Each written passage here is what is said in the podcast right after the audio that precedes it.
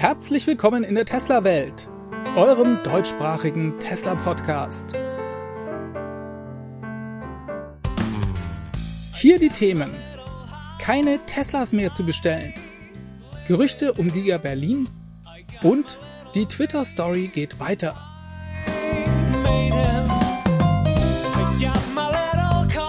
Mein Name ist David und dies ist die Folge 227.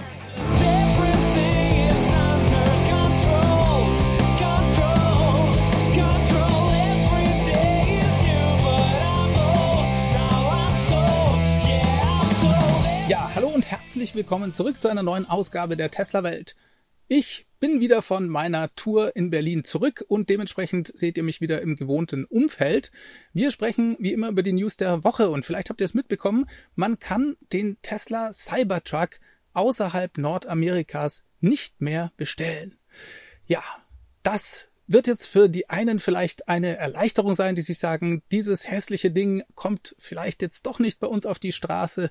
Für andere ist das vielleicht eine Schreckensnachricht. Das ist auch immer ein bisschen geschmacksabhängig. Wir sollten uns aber die Hintergründe anschauen. Und interessant ist tatsächlich, dass man den Cybertruck, wenn ihr auf tesla.com slash Cybertruck geht, jetzt nicht mehr bestellen kann. Also ihr könnt also keine Anzahlung mehr leisten. Vorher konnte man da 100 Dollar oder 100 Euro anzahlen um dann eine Reservierung zu haben. Das ist nicht mehr der Fall. Ihr könnt jetzt höchstens noch eure Informationen dort angeben, um dann von Tesla über weiteren Verlauf der Cybertruck Rollouts Bescheid zu bekommen. Jetzt könnte man vielleicht annehmen, dass Tesla hier sich sagt, der Cybertruck ist eben für den amerikanischen Markt konzipiert worden und wir wollen ihn dementsprechend gar nicht mehr großartig in den anderen Märkten weiter bewerben. Vorbestellungen haben wir ohnehin genug und wann der Cybertruck dann in Europa oder auch in China auf den Markt kommen wird und ob er auf den Markt kommen wird, das steht eigentlich heute noch in den Sternen. Interessant ist diese Änderung auf der Webseite, aber im Zusammenhang mit einem Interview, das Elon Musk diese Woche gegeben hat. Das verlinke ich euch unten in den Show Notes. Wer Englisch kann, der sollte sich das unbedingt anschauen. Das ist ein höchst spannendes Interview mit Elon Musk. Und darin sagte er, dass Tesla es sich vornehmen werde, in Zukunft die Bestellbarkeit der Fahrzeuge bei zu hoher Nachfrage auszusetzen. Ja, und das ist schon der Hammer. Das muss man sich mal auf der Zunge zergehen lassen. Tesla geht davon aus, dass die Nachfrage in Zukunft durch die Adoption der Elektromobilität in der breiten Bevölkerung derart hoch sein wird, dass sie unter Umständen ihre Fahrzeuge von der Webseite nehmen müssen. Das wird genau dann passieren, wenn die Wartezeiten auf die Fahrzeuge nicht mehr vertretbar sind. Bisher war ja Tesla dafür bekannt, dass man die Fahrzeuge relativ schnell geliefert bekommen hat, weit schneller als bei herkömmlichen Automobilherstellern, wenn es um Elektroautos geht. Inzwischen sind die Wartezeiten allerdings auch bei Tesla immer weiter gestiegen. Ich denke da zum Beispiel an das Standard Range Model 3, das man inzwischen erst wieder nächstes Jahr bekommen kann. Und Elon kündigt hier ganz klar an, dass er eines Tages eventuell die Bestellbarkeit dann komplett aussetzen wird. Wir haben das ja eigentlich schon mal erlebt, und zwar bei Model S und Model X. Nach dem Refresh der Modelle, also nachdem Tesla die Fahrzeuge komplett überarbeitet hatte, da ist die Nachfrage derart hoch gewesen. Auch deswegen, weil sie sie zum Teil ja einige Monate gar nicht produziert haben. Aber eben auch, weil die neuen Fahrzeuge hoch begehrt sind. Ja, und Tesla will, wenn die Produktion wieder voll läuft, da auf ungefähr 100.000 Einheiten pro Jahr kommen, was S und X angeht. Und ich denke, allein in den USA könnte die Nachfrage diese 100.000 Einheiten überschreiten. Auch hier konnten wir das bereits erleben. Die Wartezeiten sind immer wieder weiter nach hinten gerückt, bis sie dann in Europa zumindest die Bestellbarkeit des Model S und X ausgesetzt haben. Man kann das Fahrzeug nicht mehr auf der Webseite konfigurieren. Gegensatz zum Cybertruck könnt ihr hier zwar noch eine Anzahlung von 100 Euro leisten, aber ihr könnt euch eben nicht mehr aussuchen, welchen Antrieb ihr habt und welche Batteriegröße und so weiter. Insgesamt finde ich diese Nachricht schon bezeichnend, denn die Allgemeinheit, die ist dabei, komplett auf die Elektromobilität umzusteigen und das überfordert sogar Hersteller wie Tesla, die sich seit Jahren nur darauf vorbereiten. Tesla wächst ja mit 70, 80 Prozent pro Jahr. Das ist eigentlich schon allein unglaublich. Und trotzdem denken sie, dass sie von der Nachfrage derart überrannt werden, dass sie unter Umständen dann die Bestellbarkeit aussetzen müssen. Wir bleiben dran und schauen mal, wie das weitergeht. Was das Wachstum von Tesla angeht, da könnten wir einen Blick nach Grünheide werfen auf die Gigafactory in Berlin-Brandenburg. Da gab es einen exklusiven Bericht von teslamac.de diese Woche, die sagen, sie hätten Quellen, nach denen die Produktionszahl des Model Y in Grünheide derzeit bei 86 Stück pro Tag liege. Ja, das könnt ihr jetzt hochrechnen. Das wären dann ungefähr, wenn Sie an sieben Tagen die Woche produzieren, 600 Fahrzeuge pro Woche oder eben dann rund 2000 pro Monat. Es könnte sein, dass Sie nur an fünf Tagen produzieren, da bin ich mir gar nicht so sicher. Das wäre allerdings viel langsamer als in Shanghai. Und wir wissen ja, seit der Eröffnung der Gigafactory, dass das Ziel des Teams in Grünheide ist, die Gigafactory in Shanghai zu schlagen. Das ist das große Vorbild. Der schnelle Production Ramp in Shanghai, also die Skalierung der Produktion, die soll überboten werden. Grünheide will das schneller schaffen und wenn sie im Moment bei 86 Fahrzeugen pro Tag liegen, dann ist das definitiv nicht gelungen. Zumindest bisher nicht.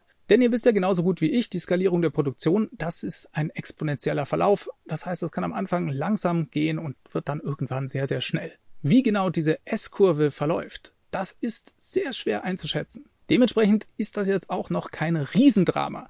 Aber es wäre eben deutlich langsamer als Shanghai, die nach zwei Monaten bei knapp 4000 Fahrzeugen waren. Model 3 wohlgemerkt damals. Jetzt schreibt Tesla Mac, dass 90 Sekunden pro Arbeitsschritt das Ziel seien für Tesla und dass sie derzeit eben erst bei 180 Sekunden liegen. Dann schreiben sie noch, dass die Batterien und Antriebe aus Shanghai kommen. Das wissen wir eigentlich schon. Das hat Tesla uns auch bei der Eröffnung der Gigafactory mehr oder weniger bestätigt. Und dass die Gigafactory in Berlin auch unter den Shutdowns von Shanghai leidet.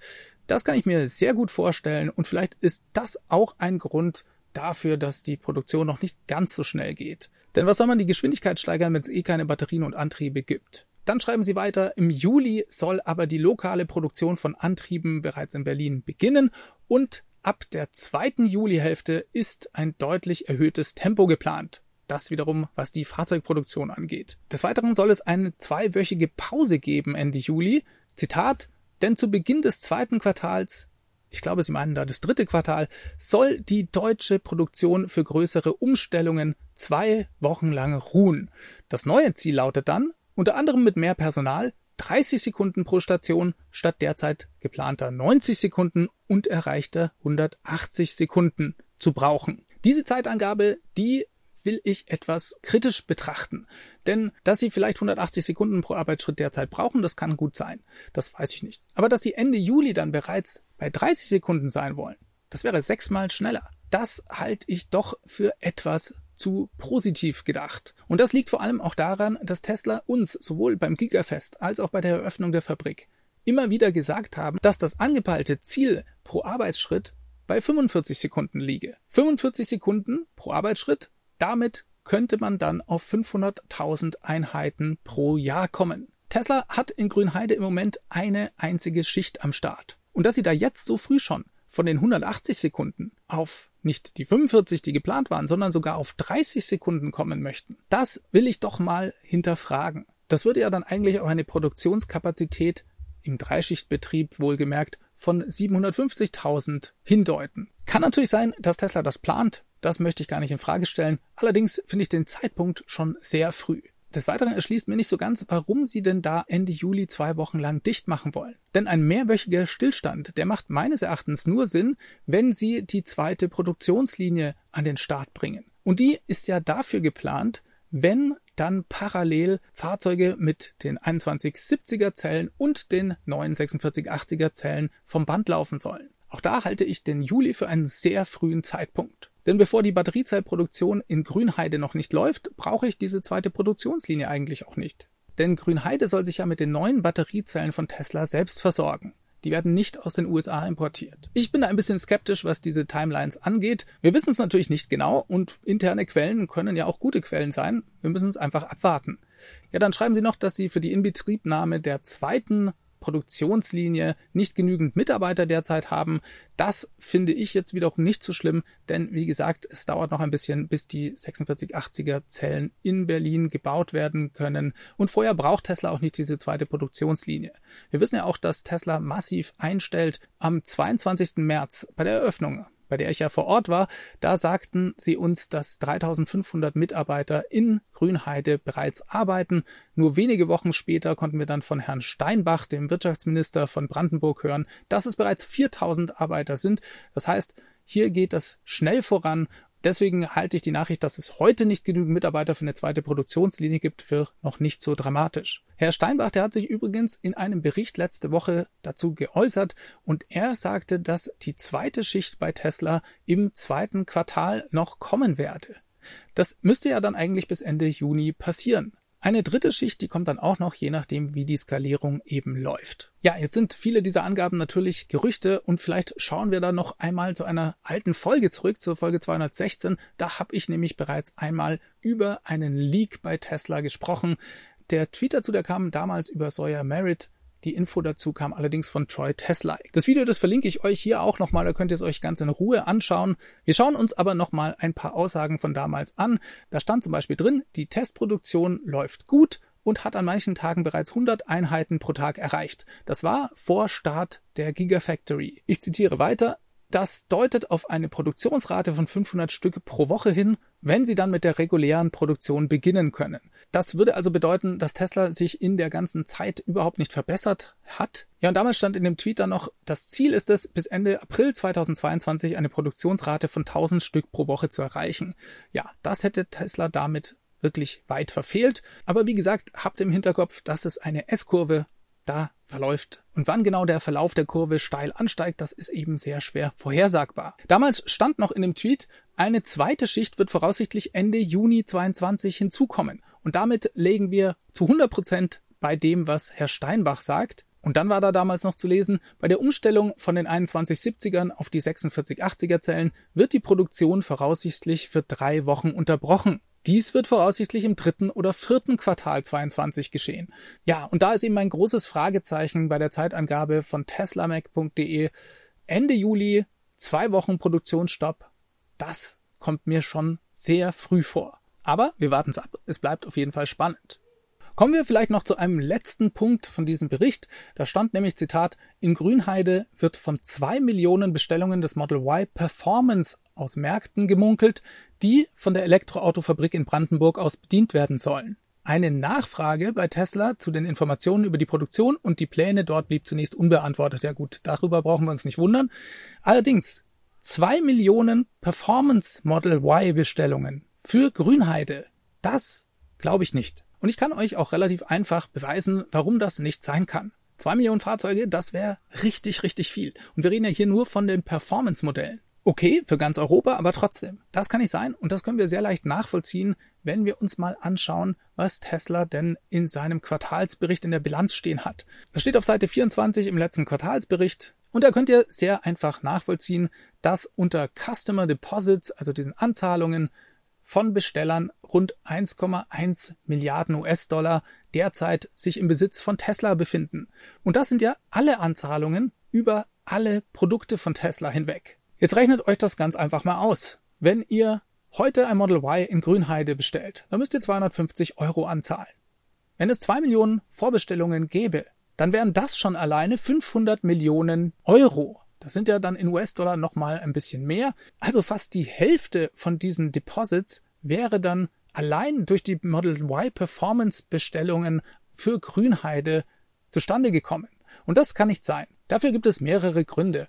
Zum Beispiel ist ja diese Rechnung mit den 250 Euro schon viel zu konservativ. Ich habe für mein Model Y damals, als ich es vorbestellt habe, 2000 Euro angezahlt.